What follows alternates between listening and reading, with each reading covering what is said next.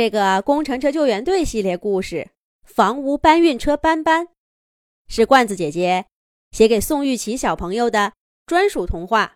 罐子姐姐祝马上三岁的宋玉琪小朋友每天晚上都有许多的好故事听。工程车救援队集合！随着警报声的响起，卡车队长卡卡的声音又飘荡在了。工程车救援队总部的上空，卡车队长看着赶来的工程车救援队队员们说道：“大家都知道咱们童话市的起源吗？”挖掘机哇哇，挥动大挖斗说道：“我知道，我知道，咱们童话市最早是一个火车站，围绕着这个火车站呢。”逐渐的发展成了一个城市。这个最早的老火车站，现在是一个博物馆。童话市的每一位市民都可以去参观。卡车队长回答道：“娃娃说的很正确。童话市最早的历史建筑——童话市老火车站，昨天发生了地基沉降。”市里决定对老火车站进行整体搬家，这个任务就交给了我们工程车救援队了。吊车调调说道：“整体搬家，这不拆了怎么搬呢？”“是啊，是啊，不拆了怎么搬呢？”铲车铲铲也问道。卡车队长。故作神秘地说道：“挖掘机挖挖，铲车铲铲，吊车吊吊，和推土车推推，还有我，一起去执行这个任务。到时候啊，你们就知道这整体搬迁是怎么搬了。对了，哇哇，把你的破碎锤放在我的卡车斗里，咱们有用。出发。”就这样，五台工程车浩浩荡荡的向童话市的市中心开去。他们很快就来到了童话市的老火车站。老火车站四周已经拉上了警戒线，地基下沉了二十厘米。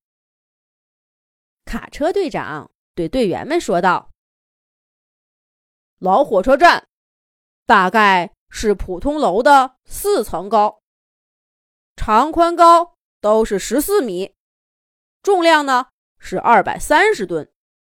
对于普通人来说啊，这是个大房子；但对于现在的火车站来说，就是一个小不点儿。童话市的新火车站比这个老火车站大了几十倍呢。但是，作为童话市。历史最悠久的建筑，咱们必须保证火车站完整保存。所以呢，大家施工的时候一定要小心一点儿。第一步啊，是挖走老火车站房子四周的泥土。挖掘机挖挖，你把挖开的泥土堆到一边去。推土机推推，铲车铲铲，你们两个负责把这些土堆。堆成一堆儿，用于房屋搬迁后的大坑回填。好了，咱们行动吧。就这样，随着挖斗、铲斗、推斗的上下翻飞，童话市老火车站房屋底部的岩石地基露了出来，周围的土地也被整理平整。卡车队长让挖掘机挖挖换上了破碎锤。这回，挖掘机哇哇更加小心地开始破碎老火车站底部的岩石地基，在上面打出了一个个间隔的孔洞。然后，工程人员把卡车队长拉来的木桩交叉摆放在孔洞里，替代打碎的岩石地基。吊车吊吊从卡车队长的车斗里。吊起了八根十四米长的钢梁，每一根钢梁两吨多重。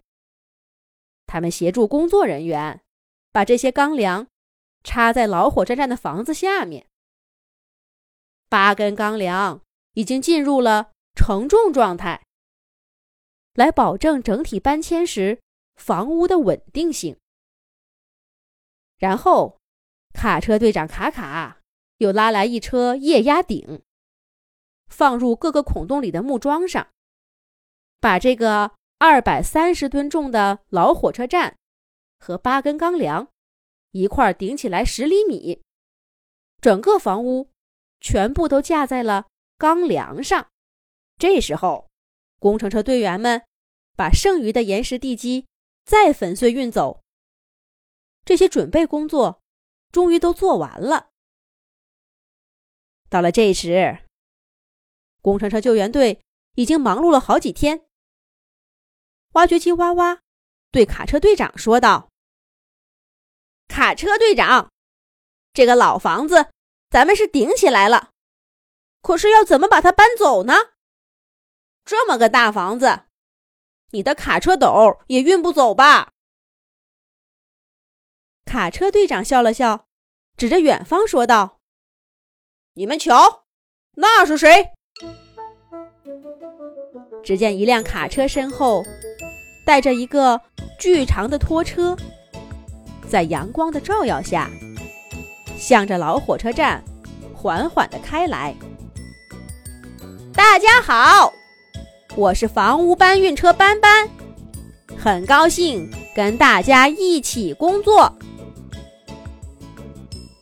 挖掘机哇哇看了看这么长的车身，七十多个车轮的大家伙，简直惊呆了。铲车铲铲和推土机推推也喊道。斑斑，你真是个大个头啊！你可真厉害！房屋搬运车斑斑骄傲地说道：“我斑斑可以拉动二十八米长、七百二十吨重的房子。这个老火车站才十四米长，重量呢是二百三十吨。对我斑斑来说，根本就没什么难度。看我的！”房屋搬运车斑斑身后拖着一个二十八米长的平板拖车，这个平板拖车可以通过液压进行升降。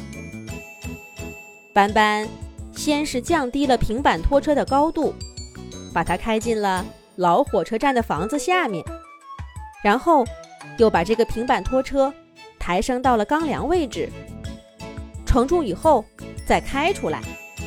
这样一来。他就可以把房子整体拉走，整体搬迁了。房屋搬运车搬搬在前，卡车队长卡卡连接上拖车，在后面帮助减速。他们以十公里每小时的速度，慢慢的向着搬迁的目的地驶去。看，多壮观的场景！一辆卡车身后拖着一个。巨大的火车站，房屋搬运车搬搬真棒，工程车救援队真棒。